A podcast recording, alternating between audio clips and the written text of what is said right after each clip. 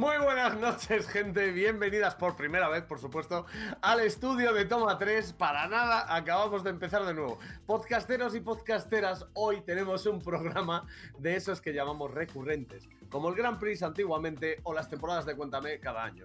Hoy hablaremos de series. ¡Bien! El octavo, el octavo seriéfilos viene fuerte con la actualidad de series que, como diría Gerard Romero, ¡están pasando!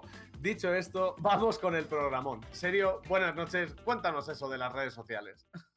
Pues eh, nos pueden ver. Eh, mira, o sea, ha sido entrar el audio y me ha entrado también la cámara. Esto es maravilloso. O sea, viva, viva y viva. Pues toma tres podcasts, el tres, como os decía, como Aluche Maggi, por favor. Estamos en Instagram, estamos en TikTok, estamos en YouTube, tanto en Oldies como en el nuevo. Estamos en la red del pajarito, esta que tanto le gusta a Lucha, en Twitter. Y si queréis escucharnos en audio, en Spotify y en iBox. Y por supuesto, Maggi, ¿dónde más? ¿Dónde más? Dínoslo, dínoslo. En nuestros corazones. Ole, en los en, en, ambos dos. Me ha hecho gracia lo de, lo de que a Luche le gusta Twitter y me ha acordado lo de lo de quejate, pon un tweet. Bueno, en fin. En fin, eh, di que sí, quejate, pon un tweet. Hoy os venimos a hablar de, en concreto, eh, ¿En tres series. ¿En croquetas? Eh, en croquetamente, de tres series. Cada uno, pues de una diferente, las vamos a un poco a desglosar y a comentar un poco la, tanto las que estamos viendo como las que bueno, podemos un poquito así cambiar opiniones, porque hay opiniones un tanto diferentes en algunas. No sé, de qué, no sé de qué me hablas. Y luego un par de secciones que vais a notar muy old school. van a sonar las secciones que, vienen. Oye, va muy al pelo una de las dos secciones, ¿no? O sea, que por, por, cierto, aquí yo creo que no hay problema en comentar qué es lo que vamos a hablar, ¿no? Es el sumario, con lo cual podemos decir claramente que las series que vamos a tratar son Kaleidoscope, Hunters, iba a decir otra, y de las sofás. y que las secciones. Las secciones. Que bueno, bien. Y el ring de toma 3.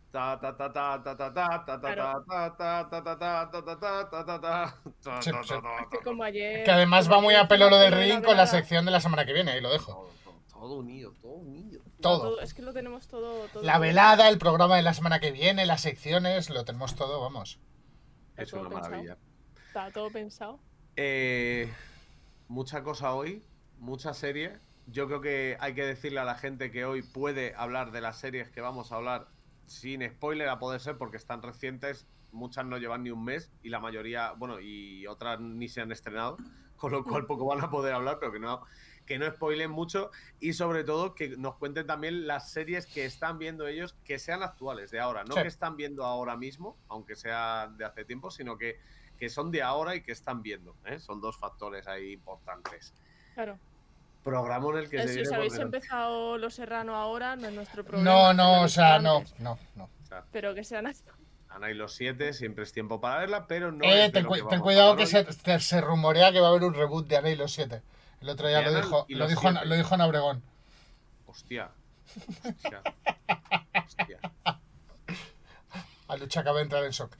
Es que eh, no, no, estoy haciendo una fuerza muy grande para reprimir el chiste de mayor humor negro jamás contado en Twitch. Entonces, ah. eh, estoy aguantándome ahí. Otra, otra semana como un cierre como la pasada, no, por favor. Estoy aguantando, sí, sí. Em, iba a decir, dejé, bueno, eh. Eh, nos, sueltas un pipazo de los tuyos, te pongo en full frame para que nos cuentes de qué vas a hablar, Aluche. Así. Sí, por favor. Así. Sí. A ver. ¡Ay, qué bonito! Queridos amigos y amigas, como estamos diciendo, vamos a hablar de series, vamos a hablar de series actuales.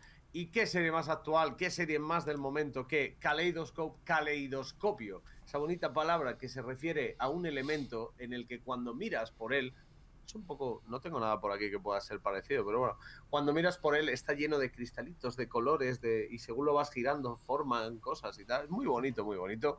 Pues han hecho una serie que por cierto no es casual que se llame Caleidoscopio. De momento la primera temporada tiene siete capítulos y un tráiler al principio, que lo cuentan como un capítulo, pero yo creo que es para que les cuadre, y son eh, ocho colores desde el negro hasta el blanco, pasando por el rojo, el naranja, el amarillo, el azul, el violeta y bueno, Eh, el no, el marrón no estaba. No sé cuál es el otro que me queda, pero bueno, estaba prácticamente todos. Las hemos dividido, eh, digamos, las series en tres puntos para que podamos hablar un poquito tranquilamente de cada uno de ellos y podamos desarrollar tranquilamente. En este caso, empezamos con el argumento. Bienvenidas a una de las series donde los creadores se parten el ojallo cuando piensan en las pajas mentales que nos hacemos los que hemos visto o estamos viendo, como es mi caso, su serie. Kaleidoscope es una de esas series que tiene un final, pero muchos caminos para llegar a él. Un golpe, bueno, muchos golpes, pero que llevan a el golpe. Ladrones organizados, entrelazados e interrogados por un agente del FBI que pa' qué te cuento. El planteamiento conduce a capítulos autoconclusivos con argumentos de sitcom, pero sin ser comedia ni de situación, es decir, pillando solo la trama principal y subtramas que autoconcluyen en cada capítulo esto sí que ha sido un buen pipazo, me acabo de dar cuenta, ¿eh? No había releído mucho el texto, pero... A la altura de los mejores, a la altura de los mejores pipazos de Luche, pero yo solo te diré que viendo, viendo el guion, eh, hoy el pipazo no te lo llevas tú. No, no. no, no, no. Y no, no me lo llevo yo tampoco. Guardad, guardad los emojis, guardad los emojis, los emojis, los emojis para dentro de un rato. Sí, sí, sí. Sí, sí, sí. Hoy, es Magi Profe, ¿eh? hoy, es, hoy es Magi Profe, yo creo. Hoy es Maggi, ponente de la Universidad de Toledo, ¿vale? O sea, literalmente. bueno, pues me he el casete, pero, pero sí. Bien, Sobre el argumento, como os digo, me parece muy interesante. Son capítulos que puedes colocar en distintos órdenes, respetando únicamente el primero y el último. El primero, como os digo, es el tráiler, con lo cual es que tampoco es un minuto el, o un minuto veinte. El último sí que es eh, en sí el golpe, lo que os digo, es el golpe. Y el resto de capítulos son colores y además está, te dice tanto tiempo antes del golpe o tanto tiempo después del golpe. Puede ser desde la misma mañana después del golpe. Hasta, 30 años después o 20 años antes. 24 años antes, etcétera. ¿Y está, cuánto duran los capítulos? 45 minutos de media. El más largo, que es el penúltimo según mi orden, ahora os explico un detallito sobre este orden, eh, es de 50 y el más corto es de 35. Bueno, en esa franja. Son, son, bastante, son bastante variables, están muy Sí. Son, eh, por si alguien se está planteando hacer un maratón, se ve muy bien, muy bien, muy bien. Eh, ya hablaremos de, más adelante de cosas, pero se ve muy bien y son siete horas y media el total de, de los capítulos. No, espera, son tres, seis, siete horas y media, sí, sí, sí, 100%, siete horas y media y está a mí me está encantando me quedan solamente dos capítulos para terminarla me quedan el según el orden que me han puesto y eso. Lo que os iba a decir del orden es que a cada persona le viene un orden distinto en Netflix de manera aleatoria o no no lo sé. Pero pues es lo que lo, único que he podido puedes ver, puedes verlo como te salga de las narices Magic. Claro porque tú mientras veas el último capítulo siendo el último el resto de capítulos, los veas antes o los veas después, tienen, lo que pasa es que lo he dicho de manera muy enrevesada, una trama principal que los guía a todos, que es el golpe, y varias subtramas que se van desarrollando en diferentes momentos y que implican a la mayoría de, personajes. Ah, me, había hecho una movida, digo, a lo mejor es que la propia serie te ordena, depende de lo que ves tú y depende de lo que tal. No, creo, no creo que sea, o sea, lo he estado pensando, ¿eh? Como Sería brutal, ¿eh? Realmente. Lo he estado pensando el, si había algún criterio y yo creo que el único criterio que podría haber sería de edad por el perfil que tú tienes, que tienes que poner eh, el nombre, apellido, correo electrónico, edad, ahí es donde yo creo que pueden pillar algún dato para hacerlo, pero no creo que sea así. Creo que simplemente será aleatorio, a lo mejor por zona, a lo mejor yo qué sé, ¿sabes? En plan, por un criterio que no tenga que ver con cómo te gusta. Imagínate que hubiera como algún criterio interno, oculto, mm. de que el orden te lo ponga dependiendo de, tus gustos o de a qué le mm. das, eh, que añades a tu lista o así. Sería brutal, ¿eh? Molaría mucho, molaría mucho. Buenas noches, Patricienta. Bienvenida, que es la primera intervención en el chat. sí, welcome, welcome. Bueno, bueno. A ver, una cosa importante lo que ha dicho Luche, se recomienda ver Blanco porque es el cierre de la serie, el último, o sea, no lo veáis antes. es lo único, es lo único que, he sacado más o menos en claro. El resto está claro que todos, bueno, luego lo digo en opinión técnica, feeling y tal, que, que tal. Os voy a hablar del casting muy rápidamente, que tiene detallito además, hay guindita, guindita del pastel. El, el casting de Kaleidoscope engancha con la mera presencia de Giancarlo Espósito o Gus de Breaking Bad. En torno a él se disponen una serie de actores y de actrices que van desde Paz Vega, ¿os suena? A Tati Gabriel, pasando por Peter Mark Kendall. Primera vez que lo digo bien en toda la tarde. La sincronía Doy en fe. la pantalla entre ellos no funciona del todo en todos los casos, pero en la mayoría sí.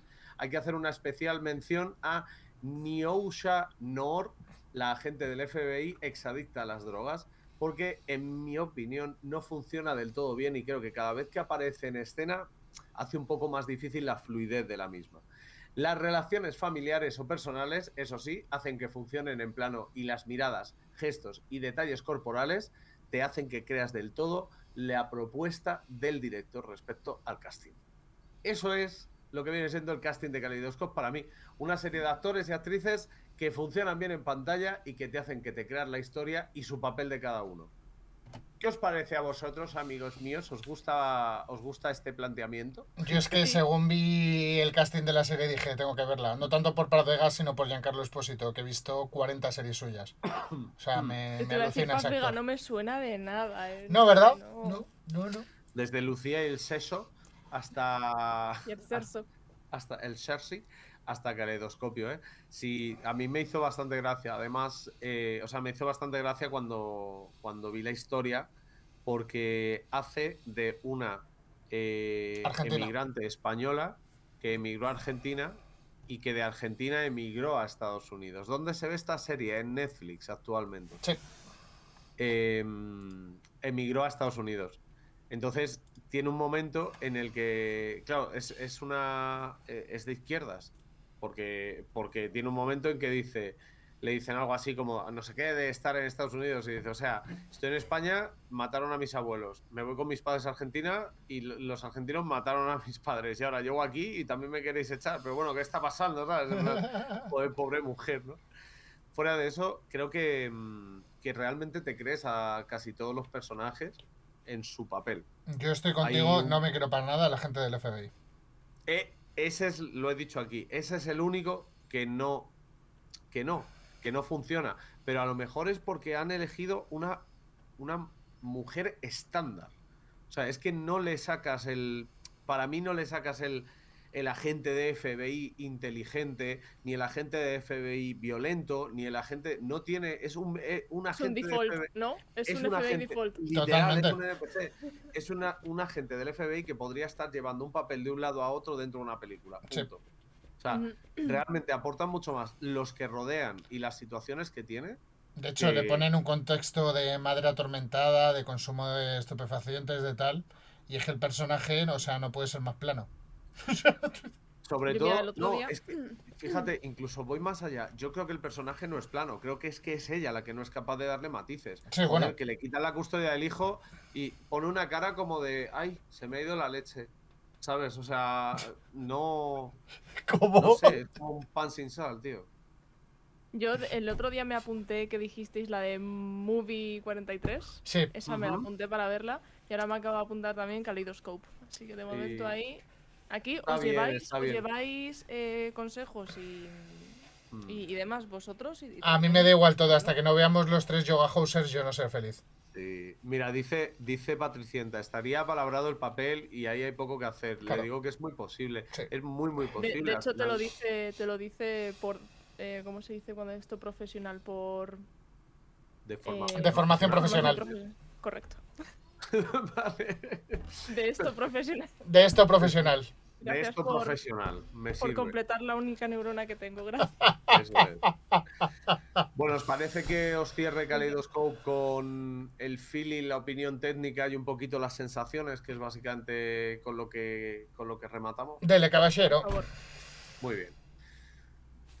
Lo que estoy haciendo con Kaleidoscope y que os aconsejo también hacerlo a vosotras es dejarme seducir, dejarme llevar. Let me flow. Cada capítulo tiene el nombre de un color y cada color marca el tono o la luz de la dirección de foto de dicho capítulo, con referencias visuales, banda sonora adaptada a la época de cada capítulo, la época en la que se está desarrollando, y un tratamiento del sonido bastante rao, bastante crudito, que se escuchan los crujidos, se escuchan los chillidos de fondo, etcétera, el equipo consigue hacerte la experiencia de ver la serie mucho más inmersiva. Y eso, a eso me refiero con lo de dejarte llevar, con dejarte seducir por esto o asustar con ciertas maneras. Tengo que decir también que a nivel de sensaciones, de momento la sensación principal es la de estar viendo a Ferran Adrià deconstruir la tortilla de patatas. Como he comentado antes, fuera del directo, es un Ocean's Eleven actualizado, roto y recompuesto en capítulos que funcionan independientemente del orden, como hemos dicho. Por cierto, Ocean's Eleven, eh, aquí me voy del tema, Ocean's Eleven, la buena, la del Rat Pack, que por cierto, aprovecho también, por cierto, para pedir que, por cierto, un programa sobre ellos, por cierto, no estaría mal. ¿Sobre George Clooney Ah. dices? Al- sobre, no, sobre el Rat Pack, sobre eh, Sinatra, Mia Farrow, sobre esa gentecilla. Lo que- siento, no hablo yankee. Ya, ya lo veremos, por cierto. Mm, Por cierto, bien, me parece. Eh, termino con esto. A falta de dos capítulos, en el primer visionado estoy muy ilusionado y curioso sobre hacia dónde pueden ir todas las tramas y cómo van a cerrarse o no. Esperemos que sí, por el bien de mi salud mental. Me gusta, me gusta. A, a mí me han dado ganas de verla, realmente. Por el bien de tu salud mental, me ha gustado esa.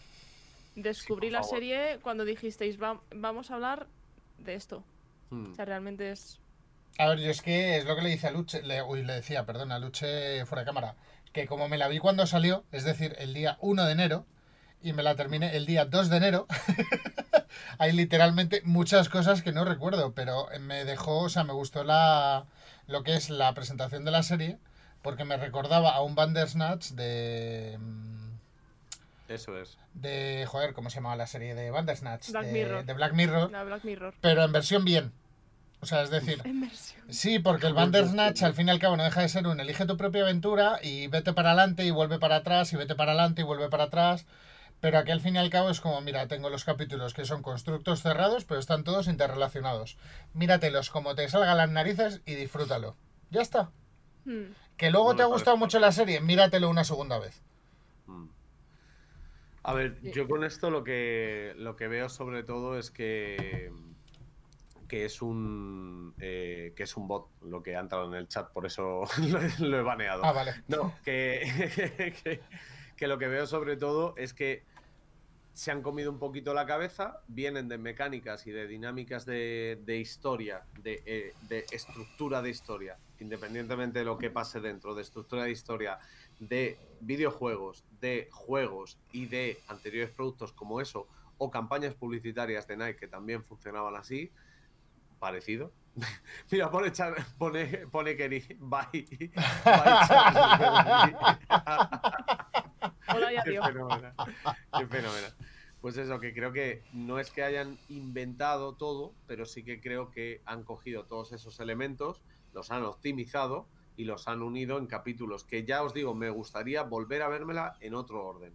De hecho, me la quiero ver en orden eh, desde más antiguo a más nuevo. Para ver cómo Sí, lo que es así. cronológico. Sí, Yo creo que es dejando lo que es- mola, ¿no? Que luego puedas como elegir tu... Claro, dejando a ver- eso a ver si lo el- ves de otra al manera. final el, el blanco. El blanco. El capítulo final, digamos, el del golpe. Que se- solamente hay dos, que, dos capítulos que pasen después, digamos, del golpe, ¿sabes? Pero quiero vérmelo en, en su orden para, para ver si veo algunas otras cosas y tal.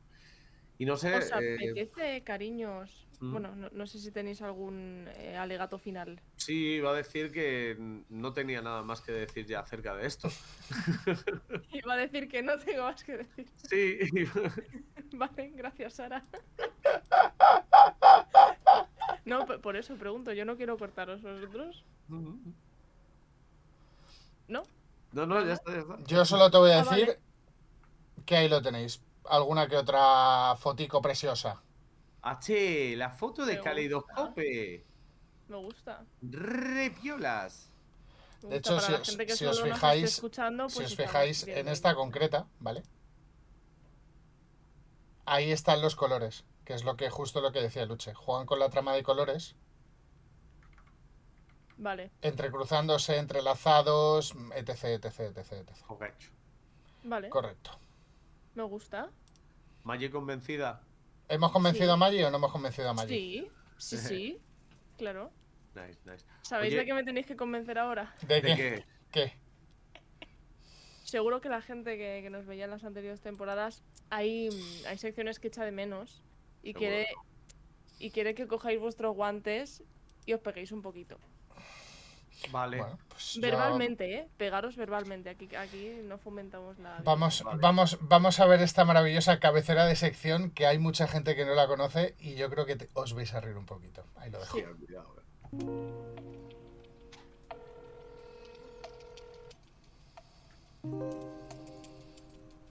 El ring de toma 3.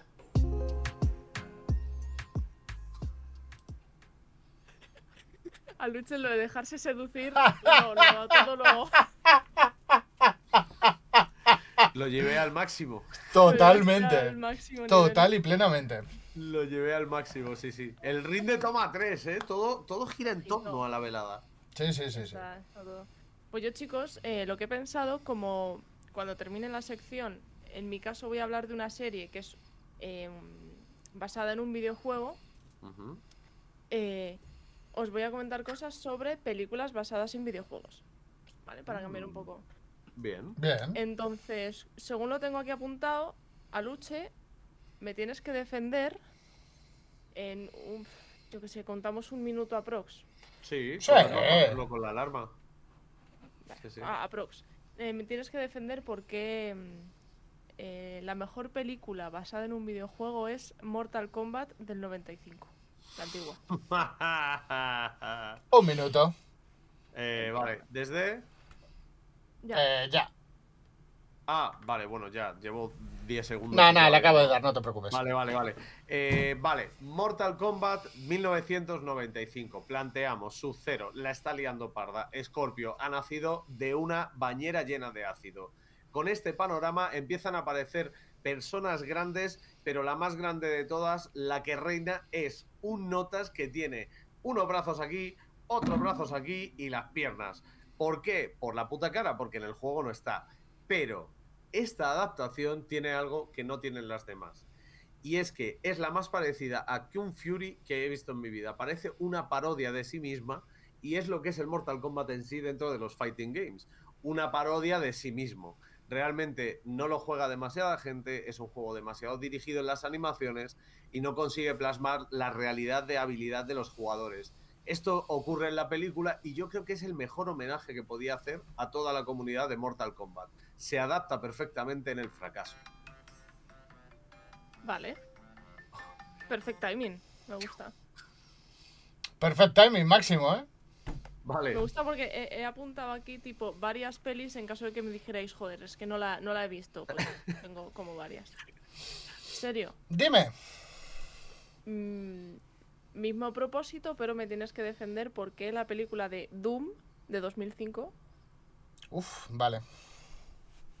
¿la recuerdas? Eh, déjame ver la carátula porque no sé si es esa otra adaptación.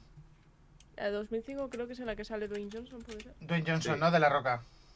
Sí. Sí, me acuerdo. Vale, perfecto. Pues porque Doom es la mejor película basada en un videojuego.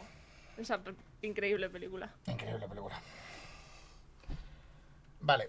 Pues a ver, como que como empezaríamos, antes este señor ha defendido eh, Mortal Kombat, perdón, y yo lo único que le voy a hacer es un auténtico fatality. ¿Por qué? Porque Dwayne Johnson.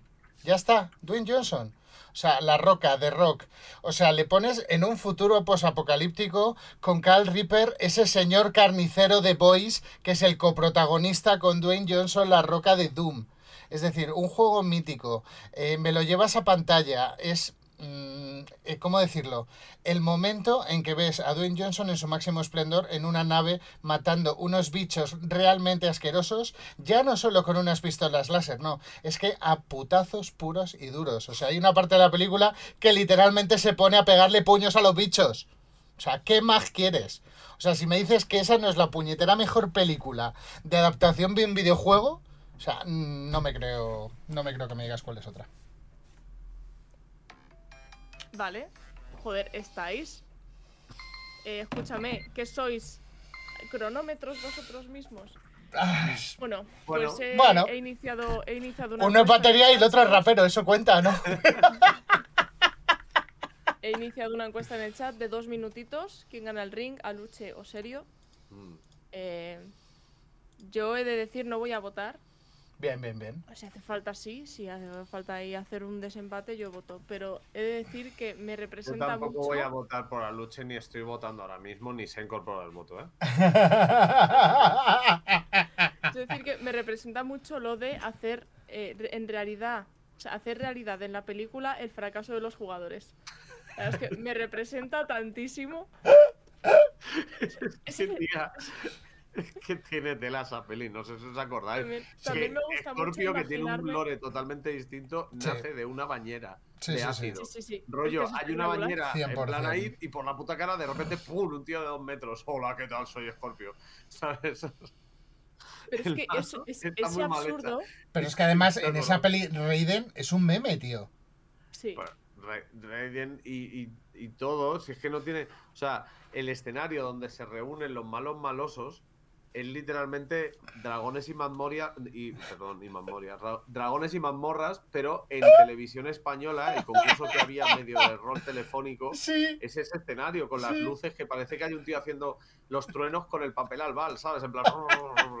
Es muy cutre, tío. Es muy, muy cutre. Está mejor la de Street Fighter con Van Damme y con todo esto. hostia, esa que es, esa sí que es dura, tío. O sea, Pues te aseguro que eso es una, un Oscar a la interpretación de Van es que Damme. este, o sea, ¿no os, no os acordáis, ¿no os acordáis de Blanca Pintada? ¿De quién? Blanca, el personaje de Blanca en Street Fighter, Sí, eso era un pibe pintado de verde. sí, literalmente. un Literalmente. pibe como con- como Hiper, hiper, virus. hipermazao, pero pintado de verde. O sea. Es que de- yo, de hecho, si, si Aluche no había visto Mortal Kombat, la siguiente era Street Fighter. O sea, decir, maravillosa. Estaba ahí, ¿eh? era Estaba así, ahí. todas las cuatro eran cutres, de alguna otra manera. Mamá. Ah, porque Dwayne Johnson pegando puñetazos a, a bichos, la verdad es que también es bastante. Es que me, me acuerdo que esa, esa escena fue muy vergonzosa. O sea, es como no me lo creo, tío. O sea, La siguiente era la de Super Mario Bros. del 93, que también tiene los. ah, pero esa es maravillosa, por Dios. Mm, Está bien, pero hostia, también tiene cosas. A ver, es muy bonito, eso sí. Pero también es- tiene cosas que. pero-. Pero quiero decir que todas son cutre en al- cutres en algún sentido. Sí, Yo sí, la sí, de Mortal sí. Kombat es que me pareció cutrísima, pero a la vez me parece tan fascinante mm, cómo te vuela la cabeza diciendo que, que, oye, eh, ha ganado a Luche un 67%. Enhorabuena, Leche. Contra, Justo contra vencedor. un 33%. Ha Justo vencedor. Ha estado- la, la verdad es que me, me ha gustado ese argumento, me han gustado los dos, pero es que, pero es que me he sentido muy representada con lo del fracaso, la verdad. Eso me ha terminado de ganar. Lo del fracaso. No te, no te ha convencido el carnicero con Dwayne Johnson, no. Yo lo he intentado. Ah, Lo del fracaso. También estaba bien. Es duro. Bueno, los dos juntos. ¿Habéis más. visto vosotros, chicos, la serie de El último de nosotros? El último de nosotros. El último de nosotros, ¿no? ¿El último de los nuestros o el último de nosotros? El último de Pues, nosotros. si queréis, os cuento un poquito lo que yo he escrito sobre esta serie. Sí, Ahora yo no te, no te preocupes. tenéis- Este es el momento en que me voy a por un café, cojo agua. Eh, a Luche te da tiempo ir al baño si tienes que ir, no hay problema. Eh, ¿Vale? O sea. Sí, eh, me voy a me voy a terminar eh, eh, no sé. puedes pasarte, puede, puedes pasarte toda la introducción del juego As Legacy también si quieres. ¿Sabes? O sea, te, te da tiempo. Yo, Maggi, tú a lo tuyo, ¿vale? Yo te dejo. Oye, que lo que he escrito, lo que he escrito también puede ser muy interesante, ¿de acuerdo, chicos? Sí, sí, Dale, podem- dale. podemos escuchar y hacer cosas a la vez. Es maravilloso. No, no, es que, es que luego, es que luego me vais a hacer sentir mal. Y yo aquí poniendo todo, todo el corazón en el guion. Para que luego digáis. Maggie Murray tienes absolutamente toda mi Y atención. la mía. Vale. El argumento del último de nosotros, ¿vale? Vale. Para entender el argumento de la serie, me gustaría primero introducir y puntualizar dos cosas que creo bastante importantes. Una, parafraseando un poquito a Juto Mohamuto, El Juto los zombies de. The Last of Us no son zombies, son infectados. y segundo, la forma en la que se infectan es con un hongo real, que existe en la vida real, con sus esporas y todo ahí. Bueno, eh, llamado Cordyceps. Eh, se concentra normalmente en el extremo oriente y tiene más de 400 especies distintas. La Cordyceps unilateralis infecta y se desarrolla en la cabeza de los insectos que la ingieren y los convierte en zombies que lo único que quieren pues es infectar a más seres para poder expandir su, reproducción. Estos seres antes de morir eh, se li- liberan todas las esporas que tenían en el cuerpo y dejan una imagen un poquito mm, desagradable, que podemos además ver eh, muchas veces en la serie. Ahora, explicados estos datos, también es importante mencionar, aunque creo que, bueno, se sabe que es eh, la serie eh, mejor adaptada a- al juego homónimo y podemos confirmar y confirmamos que, que es una adaptación fiel al material original. Resident Evil, aprende. Díselo, reina. Es que de verdad que serie más. Bueno, sigo. Para resumir y terminar, en la, en la serie toda civilización moderna ha sido destruida por la infectación masiva e incontrolable de este hongo proveniente de, de Oriente. Tras esto, Joel tiene que llevar a Ellie, una niña de 14 años que puede ser la salvación de la especie, fuera de toda la zona de la cuarentena. Esto es, atravesar Estados Unidos en un mundo pos- posapocalíptico en el que a veces el ser humano es más peligroso que el infectado. Ambos tienen que depender del otro para sobrevivir y sin entrar en detalles, ved la serie, a veces uno necesita más del otro y viceversa. Ajá. Mm, vale, no voy a preguntar más del argumento porque me vi, Está claro. me vi solo el primer y el segundo capítulo y me jugué o yogo o, o videojuego y... Te lo y, jugaste, joder, lo sabes. Tampoco. A ver, sí, pero hay matices. O sea, Sí, ya desde hombre. el principio he visto algunas cosillas así, entonces lo que os he dicho, me voy a dejar seducir. Yo es que estoy ya disfrutón, o sea, yo ya estoy que no paso de oponerme a la visión que me quiere plantear el director, ya tuve suficiente con Don Look Up y no voy a repetir ese error. O sea, Es que, por- no por me merece la ejemplo, pena el cabreo. En en el argumento tampoco creo que sea necesario mencionar más que, que, que, que Joel tiene que llevar a Ellie fuera de tal porque puede ser la salvación. Y ya está. Y ya está, sí, sí, sí. That's it. Yo en cuanto, en cuanto a argumento, lo que más mal rollo me da del argumento es lo del puto hongo. por- es que por eso me resultaba interesante decir que eso, de existe. Sí, y que sí. realmente yo escribiendo un poco y quer- queriendo informarme, las imágenes dan yuyu. Dan Yuyu. O sea, dan, dan, dan, dan repelús. Además, es que el, comi- el comienzo de la serie con la disertación del- de los dos científicos en el programa de televisión, que es como el comienzo de la tan serie, lo Sí. ves tan real y dices, "Mm, qué guay, otra pandemia más, pero esta vez con un hongo en vez de un virus. Qué buen Mm. rollo. Qué Además, buen me, me rollo. resulta interesante, esto no sé si pasará con los insectos, que son los que prácticamente, bueno, se conoce este hongo por, por, por ellos.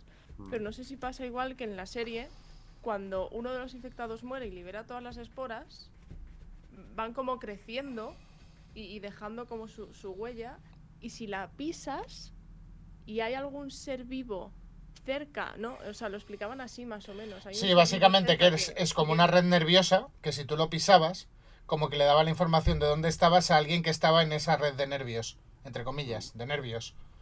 O sea, es como una red yo sináptica. así como, sí. O sea, es una Ah, paja, sí. es una paja mental. O sea, Sí, sí, sí, el planteamiento está, yo creo, más o menos eh, bien pillado. o sea yo no, yo no, ju- no he jugado al todo. juego, ¿eh? O sea, yo lo que sé lo sé de la serie, de los seis Mm. capítulos que he visto. Sí. Mm, Yo, yo sí lo jugué, luego mm, eh, en, en la- en el Filion y opinión técnica opinaré más sobre la parte de juego, porque esto es pues, el argumento y ya está. Mm. Os cuento un poquito, creo que el cast lo conoce casi todo el mundo, o sea, es como la serie Casi del momento. todo el mundo, Cast, dirías. Casi todo, el mundo. Vale, tío. Ya, ya, ya, dale, dale. Ay, madre mía. A pesar de que cada actor que forma parte de- de- del reparto está sobresaliente en su trabajo, es imposible negar que los dos grandes protagonistas son Pedro Pascal y Bella Ramsey. Pascal. Pedro Pascal, Pedro Pascal eh, encarna el papel de Joel y está siendo descubierto por mucha gente gracias a esta serie, pero no os lo podéis perder en El Mandaloriano, en Narcos, en Juego de Tronos, porque está soberbio el chileno. Arriba Chile. ¿Y en Kissman? Bella Ramsey. También. Bella Ramsey. Perdón. que es Ellie en la serie, ya ha tenido diversos papeles a sus 19 años, pero eh, merece la pena. Yo creo que el que más destaca, porque más le conocían antes de Juego de Tronos, es Liana Mormont. Mm. eh, justo eso, en Juego de Tronos, que con 13 años, Liana Mormont Díselo. superaba, superaba en cojones a más de la mitad del casting. ¡Toma ahí! Yo lo digo. ¡Boom! ¡Boom! Como tenía que ser, se dijo, se tenía que decir y se dijo. A ver, la ley diosita. Totalmente. Mola, mola. Y aunque en la serie me apetezca darle collejas, minuto también, minuto sí, minuto también. ¿En cuál de las dos? En, ¿En- en en esta, en Juego de esta. Tronos Juego de en- Tronos, no, Juego de Tronos es, mm, vamos, Es nice. es nice. Fantástica. Aquí no te gusta ella. No. No soporto el personaje. No, se acabó. No, no, si lo tiene clarísimo. Es niña, es niña colleja de libro, ya está. Vale, vale, vale. Oye, oye, respeto tu opinión. No la comparto, pero la respeto. Respeto tu opinión de mierda, no la comparto, pero la a, mí sí respeto. me, a mí sí me gusta Maggie, lo poquito que la he visto en la serie me da bastante ternura de momento. A lo mejor tengo más paciencia, pero me acaba hartando pronto, ¿sabes? Pero Esa niña da- necesita una bien llamada hostia pedagógica. Eh, bueno, que Bueno, ver. cuéntanos. Yo qué sé, llámalo así, llámalo a una charlita de, de 15 horas con un psicólogo especializado. También, llámalo un- A ver, que esa niña pobrecita que, es- que ha crecido y ha nacido en, en un mundo posapocalíptico. bueno, lo de que ha crecido todavía eh, está por ver. Bueno, a ver, a ver, quiero decir. Pe Petit Suisse le hacen falta, pero escúchame. A ver, está en un mundo posapocalíptico, yo lo entiendo, ¿sabes? O sea, Petit Suisse. Petit Suisse. Claro.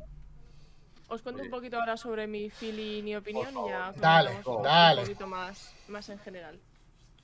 Eh, The Last of Us me parece importante valorarla primero como adaptación y en eso a día de hoy es la que mejor lo está haciendo. Porque no solo trata con cariño el material ya existente en el juego, sino o sea, calcando, calcando escenas que los fans pueden recordar de forma clarísima. O sea, si buscáis vídeos en YouTube, o sea, hay escenas que son el juego y luego carne y hueso. Em, además de esto, amplía el original y les deja detallar y añadir lore que aporta aún más riqueza a este mundo posapocalíptico. Mm. La foto, dirección de arte y dirección en general me parece buena. Hablo como fan que disfruta de la serie y no puedo hablar de, de- de- de detalles técnicos. Pero me parece que hay cosas que cuidan bastante. Me gusta el color, el ambiente, la luz, dependiendo de si hay tranquilidad, si van por América montando a caballo. No sé, me gusta. De la misma forma que me pasa con la banda sonora, que me gusta el doble. Y además es de las cosas que más, en las que más me suelo fijar y las que sí me hacen gritar. ¡Sí, señor! Así cuando dan en el clavo con la banda sonora digo, así sí. Así sí. Sí, señor, joder, todos arriba, esas manos arriba, hermanos. Sí, señor, viva la banda sonora. Sí, sí, hermano. Ya, perdón. Así sí. Así sí, así sí. Así sí. Ahí os he puesto unas pequeñas foticos de The Last of Us, sin spoiler de ningún tipo apenas. Pero bueno, por si alguien no sabía de qué iba, pues ahí tenéis a Pedro Pascal, eh, gran interpretación en Kingsman, eh, pero mm, también en series, como ha dicho Maggie. Claro, yo menciono series, pero Sí, sí, sí. Kingsman, that's it. En Kingsman en la Eh. segunda, ¿vale? No en la primera, en la primera no aparece. Creo que en cuanto a mi feeling y opinión técnica, Serio no opina lo mismo. Pero bueno, que aquí estamos para debatir opiniones de mierda. De mierda, como la mía, ¿no? y- claro. Yo es que soy el unpopular opinion de esta serie. A mí me está pareciendo una serie lenta y aburrida. O sea, mm, también es cierto que habré visto 40 series posapocalípticas. Yo lo que tengo que decir quizás es que mm, para la historia que tienen que contar, que además creo que teniendo en cuenta que el episodio que viene es el último de la primera temporada, Sí. creo que es una serie que podrían haber contado en una temporada un poco más larga que en dos. Es cierto. Mm. No sé, o sea, como Vale. todavía no sé cómo ha discurrido, o sea, yo lo que te digo es que, claro, también es muy cierto que estoy más acostumbrado a Walking Dead, Z Nation, eh, o si te vas a pelis 29 días después, 29 semanas después, etc, etc. Cuando hablamos Es de diferente. infectados y cuando hablamos de tal, es que se me queda, no sé, mm, hay determinadas partes que es el típico capítulo de relleno de Walking Dead. Por muy bien que esté, por muy bien que esté ejecutado técnicamente, que no me meto, y por muy bueno que sea el argumento. Me parece un capítulo de, vale, pues están muy bonitas las colinas de Alabama mientras paseamos a caballo durante 12 minutos por ahí. Eh, Pues Yo es es que muy lo que guay. creo, lo que creo es que es una serie que les gusta el doble a quien ya ha jugado el juego. Sí, o claro, pero eso es, por eso digo que soy en popular opinión porque no soy fan freak. O sea, yo no he jugado a los juegos. Eso, lo quería hablar sobre. eso Es lo único que puedo aportar realmente, más o menos sobre la parte técnica. Aparte de decir que me, me llama la atención como plasma, por ejemplo, cosas como la humedad en imagen, con esos, eh, esas luces que están como viciadas, ¿sabes? Como espesas y tal. Eh, pero aparte de ese- esas pe- esos pequeños detalles, es que hay un meme que lo define de puta madre. Hay un meme en el que sale, no me acuerdo qué adaptación de videojuego a serie, y salían un montón de, de quejas de, eh, en plan, no se tiene que parecer tanto el juego porque la serie tiene que tener un desarrollo por sí mismo, la historia, no sé qué, no sé cuántos. Y luego salía al lado de Last of Us y pone 100% clavado al juego y decía para vosotros. ¿Sabes? En plan de fanservice total, os Sí. voy a dar una copia exacta o lo Pero más no parecida solo- posible. No de solo es lo más parecida posible, Hmm. sino que, que eso, que le, le añaden lore que al final, o sea, a mí me parece im- importante para que luego el resto de cosas Sí, no, no, pero hablo de la parte más- técnica, de los Sí, planos. sí, claro. Mm. ¿sabes? No de la historia. Hablo de los planos y en los planos hay planos clavados. Sí. O sea, el, primer, el plan- primer capítulo con el coche, sin querer entrar en detalle, por si la gente todavía no. y se la ha pelado muchísimo. O sea, que tú lo estás viendo y dices, coño. De hecho, a mí Sí, me lo, y no nos tengo lo, el mando en las manos, ¿qué está pasando? nos lo puso. Yo, como no había jugado al juego, me lo puso Fana, me hizo la comparativa de Ah, bien. tal. Me puso los vídeos en YouTube de lo que es el juego. Y es que los planos eran calcados. O sea, literal. Claro, a eso no hay que echarle ningún. O sea, en eso no, no puedes decir que, que esa producción es mala o es una mala adaptación porque es que es. No, la adaptación es brutal. El director directamente ha hecho copy-paste en imagen. O sea. Fetel. Sí. Yo creo eso, que, que, que es. eh, la, la- la gente que le gusta mucho el juego te, la, te va a dar mejor opinión que, que alguien que a lo mejor está acostumbrado a otras serie de, de- de entornos posapocalípticos. Sí, pero por eso es, es jugar el. O sea, digamos la doble objetividad, que nunca vamos a ser objetivos, ¿no? Pero es como. No, es que es la mejor serie que se ha producido posapocalíptica mm, de todos los ver, tiempo. Como he leído en Twitter gente que es como. El tercer capítulo es la mejor obra maestra en series del. Eh, oye, pues a lo mejor eso estoy pasando un poco, ¿eh? El capítulo está muy bien, Es muy pero. bueno, Es muy es bueno, muy bueno. pero. Yo diría que. O sea, hay me hay hizo 40 el capítulos de Breaking Bad o en mi caso de Sons of Anarchy que me aportan mucho más que ese capítulo. Por ponerte un el- ejemplo. El último, el único que se me hace pesado es el cuarto, que es el justo después. Es que además justo después del tercero que te, que te deja como. Yo es Wow. que el cuarto y el sexto me llegado. parecen rellenos. Literalmente. No sé, y yo el, último, por ejemplo, no lo he visto, me he hecho, me he hecho un spoiler. Yo no lo, no, no lo he visto. Me he quedado, me he quedado en el sexto. El último es el séptimo, ¿no? Sí, Vale, pues el séptimo no lo he visto todavía. que se basa en el DLC. Guay. Ah. Se ha quedado buen día. No, lo No digo lo, por- no lo la visto, o sea, no lo he jugado al DLC, con No sé lo cual no. Para la, la- la info de la gente está. Sí. Porque hay gente que dice, eso no sale en el juego. Pues claro que no, sale en el DLC.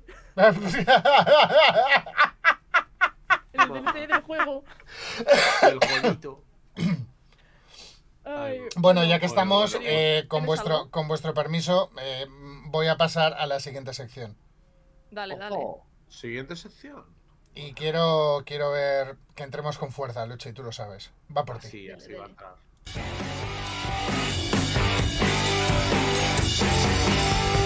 El aluchómetro. Más aluchómetro que nunca.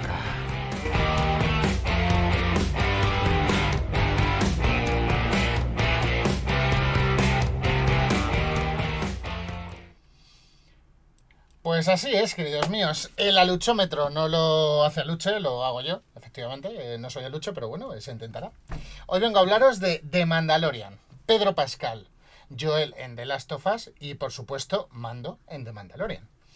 Podemos hacer el paralelismo de Pedro Pascal ejerciendo de padre con Grogu y con Eli, pero que no me voy a enrollar en tecnicismo, voy a decirlo. Mandalorian se ha convertido en el mejor producto de Star Wars de la última remesa de series y películas sin ningún jodido tipo de dudas. Con permiso de Boba Fett. Eh, amén.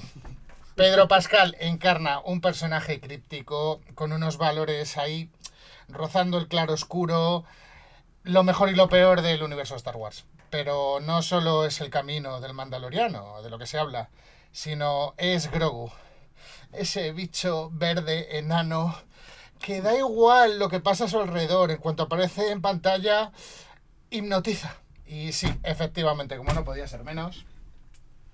Yo también tengo un Grogu. Yo también tengo un Grogu. Sin ser yo fan freak de Star Wars, he de decir que estoy deseando que sea día 1, o sea, se- dentro de dos horas y media, o cuando estrenen, la tercera temporada del Mandaloriano. Eh, Maya Luche, si os parece, le voy a dar una nota. Creo que la mía está bastante clara. Le voy a dar al Mandaloriano un auténtico 8. Porque siempre se puede mejorar, coño. Siempre.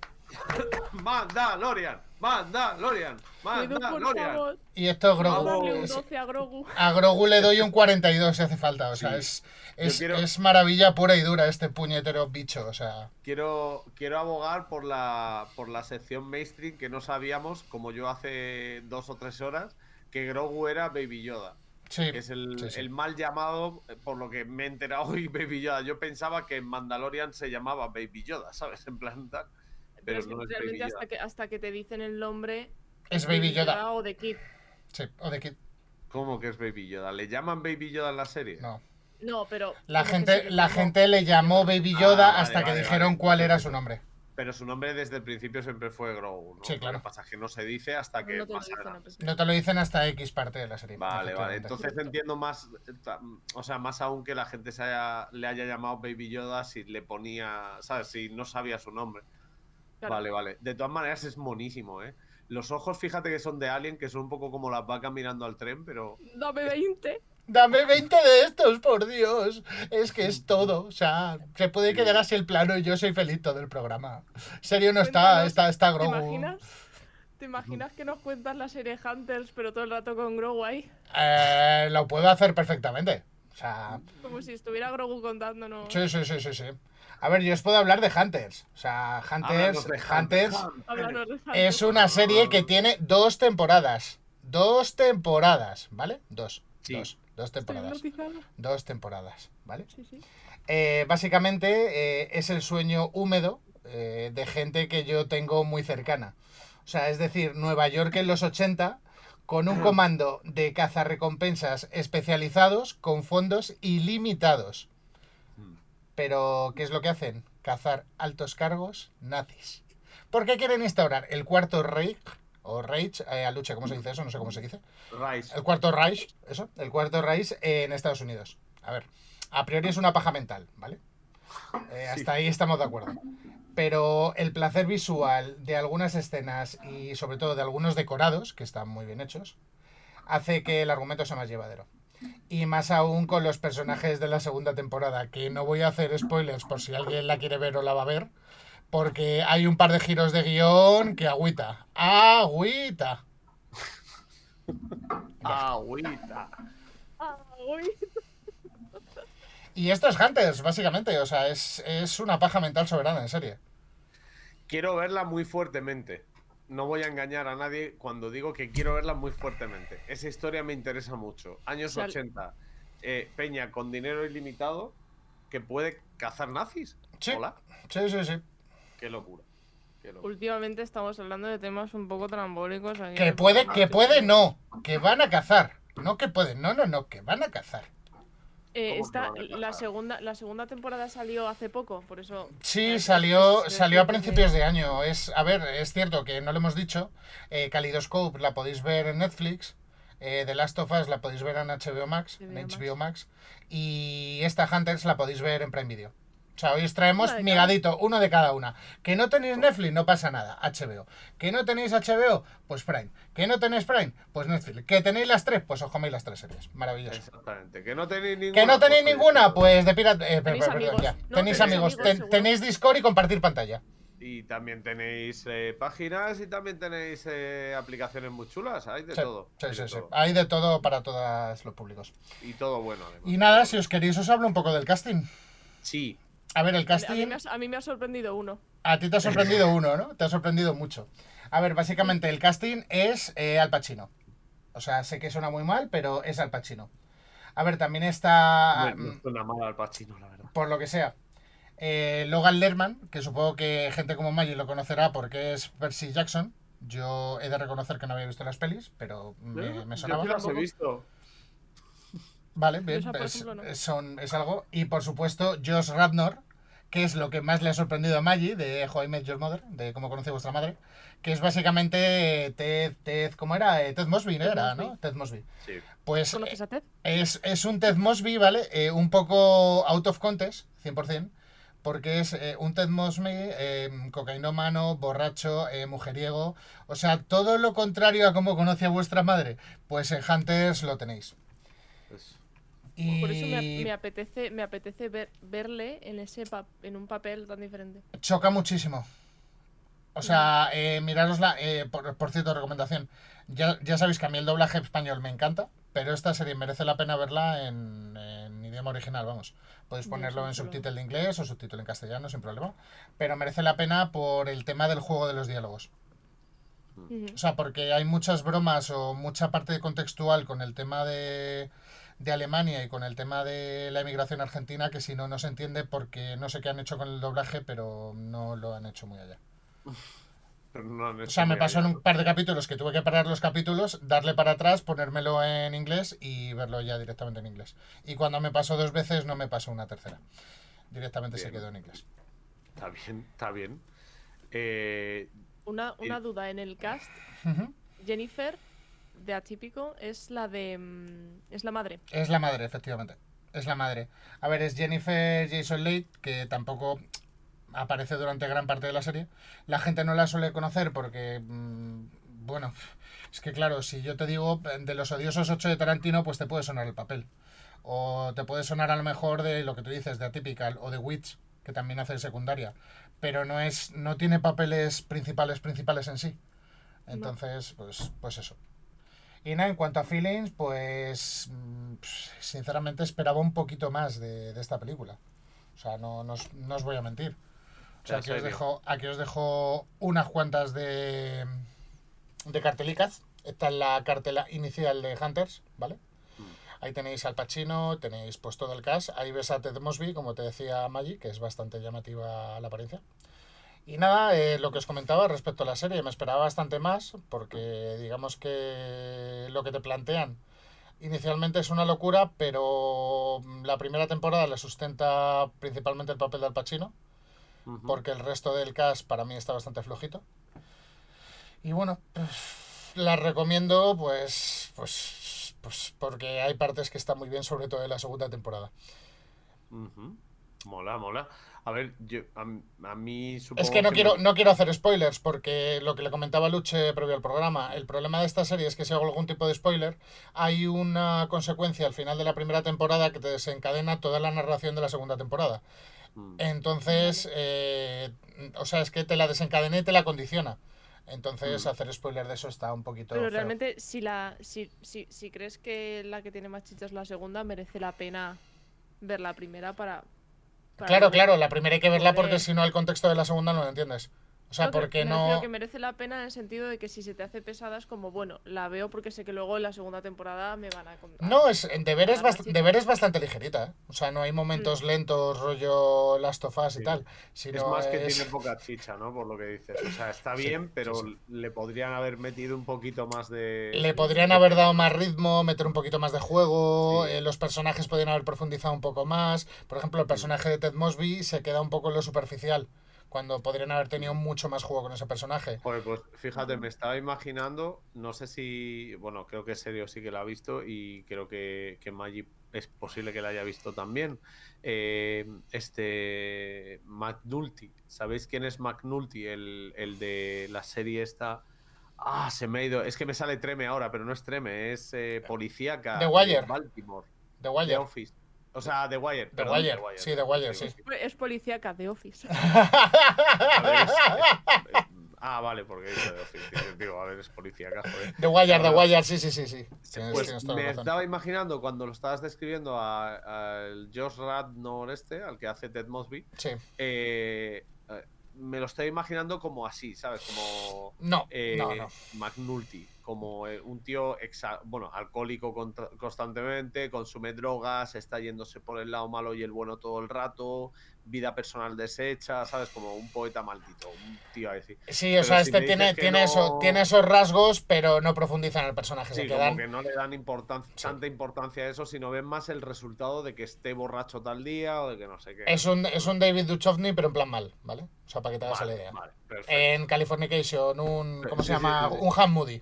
El personaje se llama Hawk Moody. Sí, sí, un Hank. Un Hank en plan Muy mal. guay. En plan Y ganitas de ver a Jennifer, Jennifer Jason Lake, que en Los Odiosos 8 hace de pues persona de muy poca cultura, hermana de una banda de ladrones a la que pilla uno de los que se queda en la, en la caseta y con unos modales literalmente una boca muy llena de mierda a la hora Sí. de hablar y unos modales lamentables. Una y boca que habría que lavarla con jabón.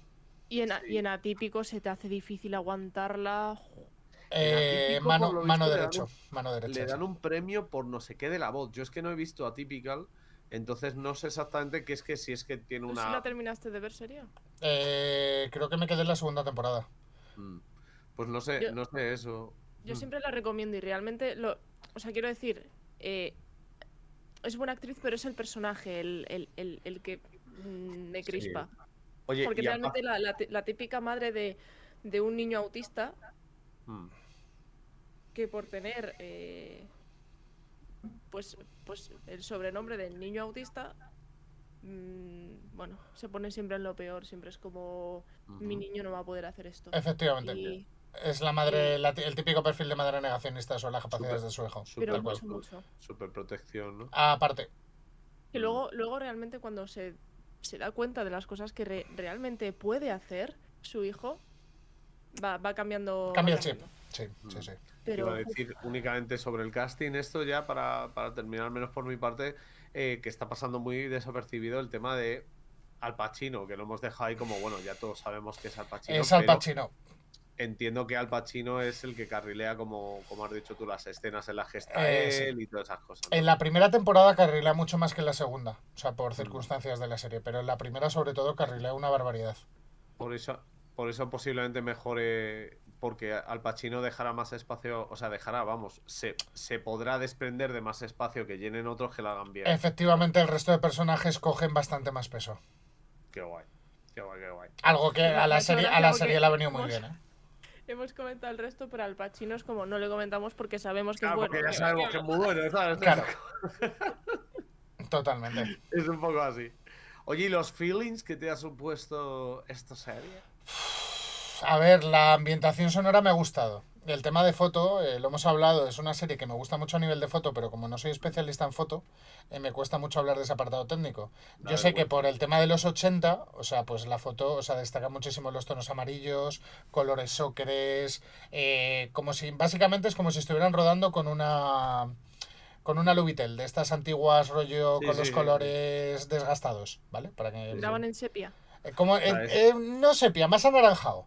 O sea, más anaranjado, ¿vale? Sí, es, es como la peli esta de Staying Alive, eh, Sí. de John Travolta. No es Staying Alive, pero me. Te he entendido. Fiebre del sábado no. Saturday Night, ¿no? Ah, no, eso Eh, es un desde- reality. Desde esa peli, que es del 79, si no recuerdo mal, eh, que refleja el, el Nueva York de esa época, yo creo que todos tienen el mismo filtro de luces. Sí. Eso. Es un medio amarillo, pero más de luz, de Sí. sol, de verano, ¿sabes? Y, y colores muy mezclados con el naranjilla de, la, de los pisos, de los bloques, los Justo. projects. que llaman ahí. Yo me voy a apuntar las dos vuestras, chicos. Yo me terminaré de ver las tofas solo por discutir contigo, Maggie. Es que me, me encanta, me encanta. No, no, contigo, contigo discuto de series. Me encanta discutir sobre los con los fanservice estos. fan- Bueno, todo bien, pero tenemos que ver Yoga Posers, ¿eh? Sí, hay que ver Pero- yo a José. Yo quiero conocer a los. Bratchis en persona. Pero que si, si no podemos también A ver, que hay una cosa, hay un, no, no, es. hay, un, hay una cosa con lo que siempre, siempre, siempre, siempre voy a acabar las discusiones contigo y sé que voy a ganar. A saber qué me dice.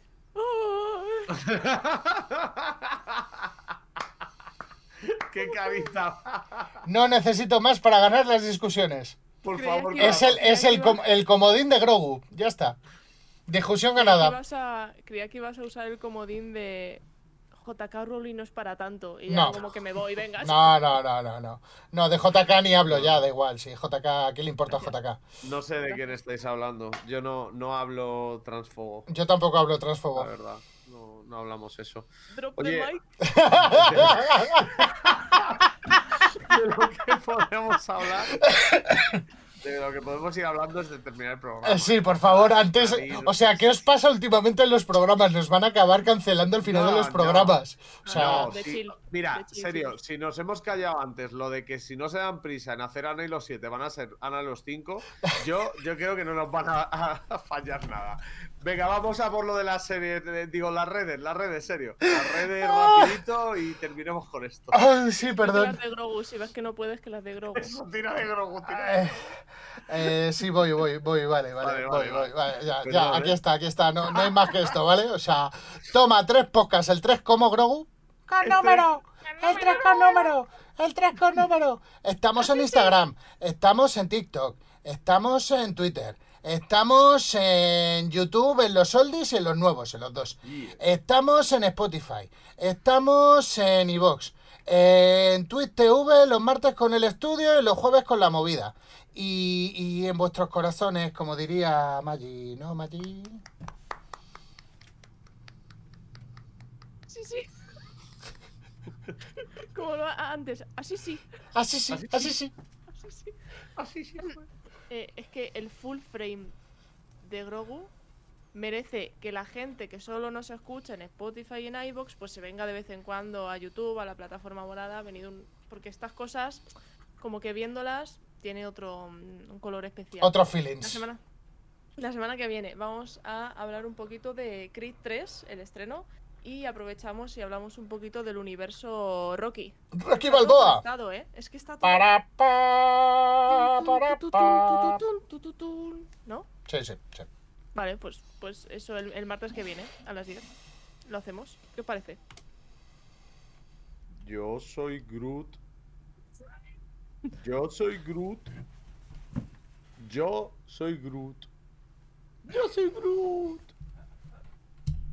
Dicho esto, amigos y amigas, hasta la semana que viene y hasta el jueves en la movida de Toma 3. Próximo programa, Rockies y cosas de esas. Bueno, Apollo Creed. No, ¿cómo era? Creed. Creed. Creed secas. Estreno de Creed. Se os quiere mucho, podcasteros y podcasteras, nos dais la vida y esperemos que hayáis disfrutado tanto como nosotros hemos disfrutado del programa de hoy. Como os digo, la semana que viene nos vemos o el jueves en la movida. Mientras tanto, atentos a las redes sociales y dejad ahí vuestros comentarios acerca de qué series estáis viendo, que siempre viene bien. Venga, un besito. Eso. Adiós. Arigato. Adiós.